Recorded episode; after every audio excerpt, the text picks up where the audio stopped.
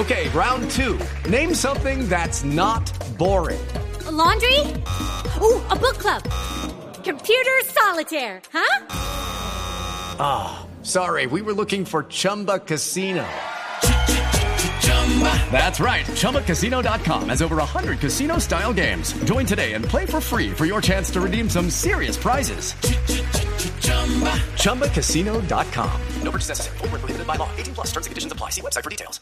Para la cultura mexicana y para la cultura latinoamericana. Claro, y para que podamos conocer también otros detalles de lo que sucederá después de la muerte de Vicente Fernández, nos acompaña también Alejandra Restrepo. Ella es periodista cultural de Radio Nacional, es experta en este artista, experta en este género. Alejandra, muy buenos días, muchas gracias por estar este domingo en Sala de Prensa Blue.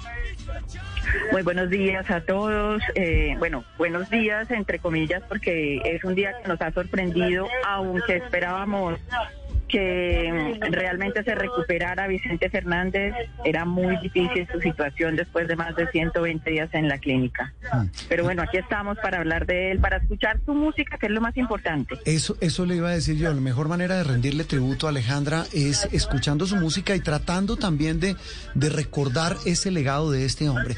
Eh, cuando a usted le hablan, usted que es experta en, en ranchera, en música popular, que la estudia, que la sabe, cuando le hablan de Vicente Fernández, ¿qué es lo primero que le viene a la mente? ¿Cómo lo puede uno resumir? Yo lo resumiría poniéndolo en cuarto lugar dentro de esos gallos cantores mexicanos, entre Jorge Negrete, Pedro Infante, Javier Solís. Diría yo que el cuarto es Vicente Fernández y lo pondría en un pedestal muy alto, sobre todo porque los que le acabo de mencionar estuvieron con nosotros muy poquito tiempo, 20 años, 22 años, muy poquito tiempo porque ellos su éxito lo lograron nada más hasta los cuarenta y tantos años porque fallecieron temprano. En cambio, Vicente Fernández estuvo con nosotros más de 50 años, nos dejó más de 100 discos.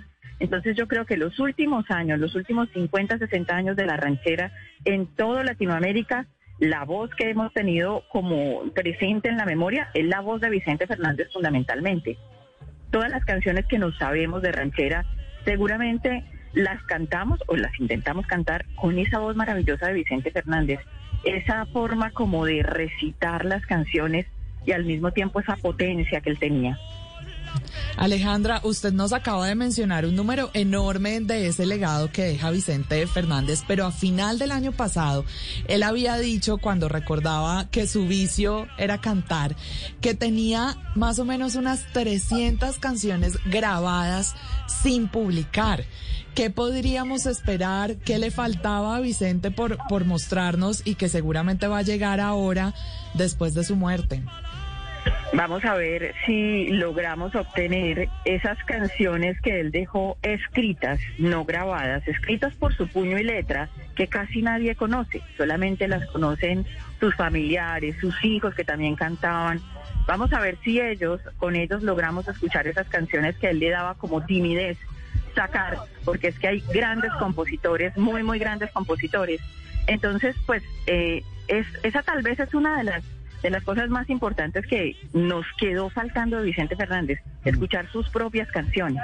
Sí. Eh, Alejandra, estamos escuchando esta que es la ley del monte, eh, estamos hablando de qué año empieza Vicente Fernández a convertirse en ídolo. Mire que Vicente Fernández ya era grandecito cuando empezó a ser ídolo.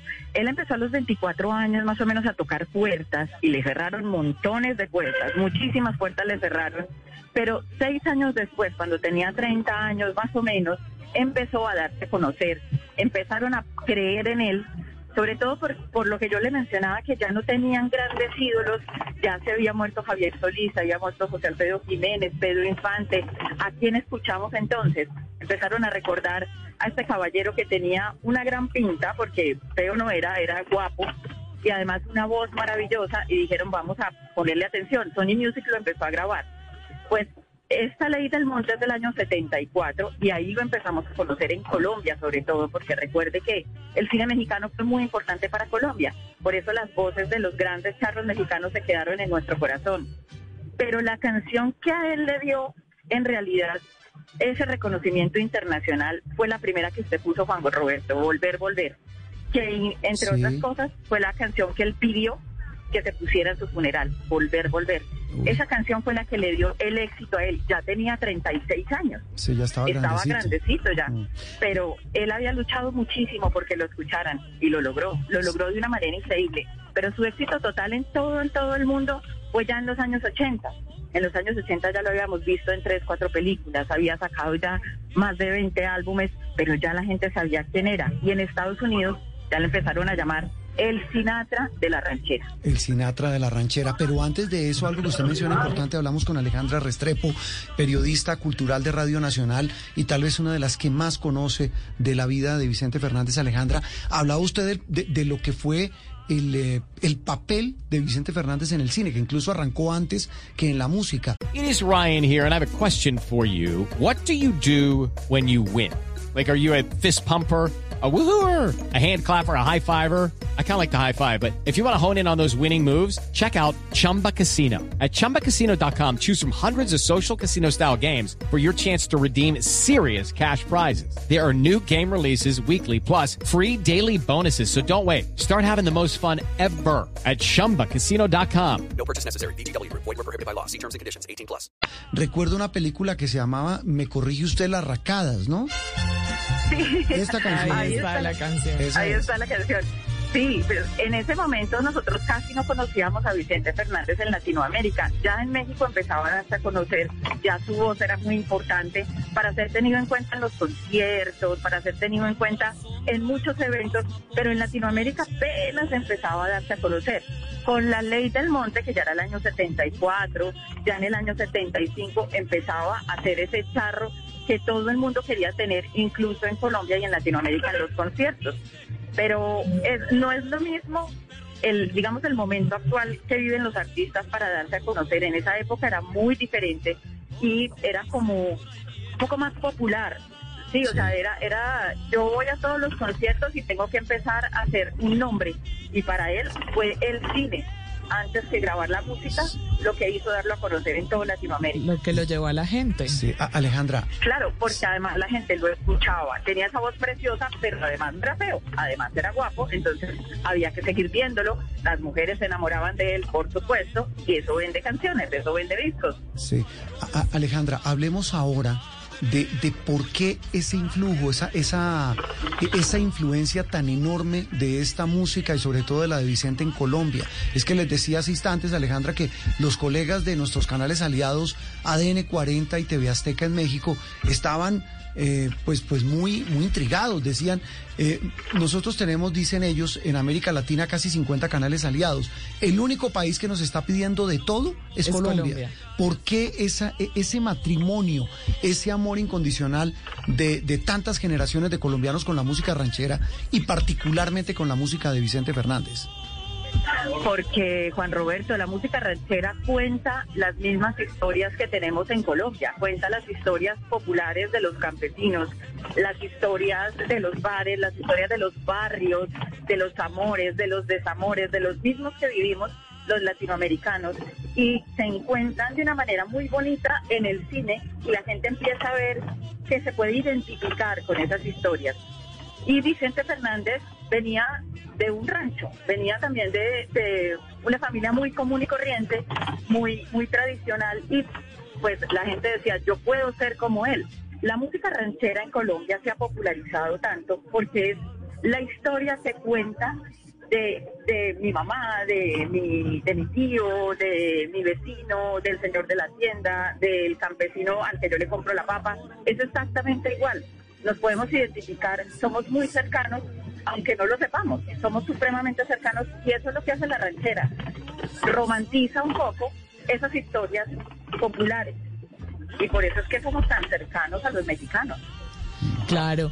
Alejandra, bueno, hemos recordado desde que empezamos esta transmisión especial en Blue Radio a las ocho y media de la mañana toda la vida y el recorrido de Vicente Fernández. Pero ahora que ya se murió, hablemos también de lo que viene, porque cuando artistas de esta categoría fallecen, por supuesto también frente a su herencia, a la tradición familiar, se presentan muchos inconvenientes después de la muerte, pleitos judiciales, etcétera. En el caso de Vicente Fernández, ¿podríamos tener esto también en los próximos meses? Yo, Juanita, creo que el problema más grave en este momento de lo que viene de Vicente Fernández es quién lo va a reemplazar. Vicente Fernández tiene cuatro hijos, de ellos uno al que le tenemos mucha fe, que es Alejandro Fernández, aunque él se ha metido mucho en el pop y de pronto ahí la cosa se ha torcido un poco con la ranchera, pero esos problemas legales tal vez que usted menciona, yo creo que en este caso no van a ser tan graves. Estos cuatro hijos tienen buena relación, su esposa tiene muy buena relación con ellos. Yo creo que el problema no va a ser ese, el problema va a ser quién diablos va a reemplazar a Vicente Fernández. No tenemos un charro, no tenemos una voz que pueda ser la que siga después de él. Vamos a ver si Alejandro Fernández eh, se pone esa camiseta y dice yo voy a ser quien lo reemplace, aunque a mí me parece difícil. Y no encuentro otro charro en México en este momento poniéndome a pensar, tal vez Pepe Aguilar, el hijo de Antonio Aguilar, pero tanta voz no tiene.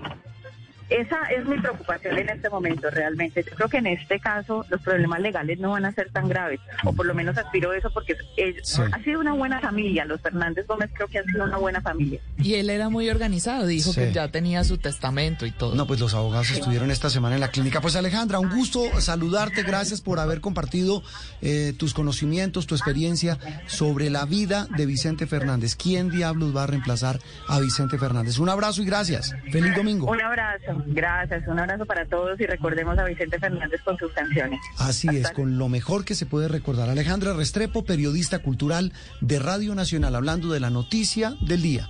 Hey guys, it is Ryan. I'm not sure if you know this about me, but I'm a bit of a fun fanatic when I can. I like to work, but I like fun too. It's a thing. And now the truth is out there. I can tell you about my favorite place to have fun. Chumba Casino. They have hundreds of social casino style games to choose from with new games released each week. You can play for free anytime, anywhere. And each day brings a new chance to collect daily bonuses. So join me in the fun. Sign up now at chumbacasino.com. No purchase necessary. Group. Void were prohibited by law. See terms and conditions. 18 plus.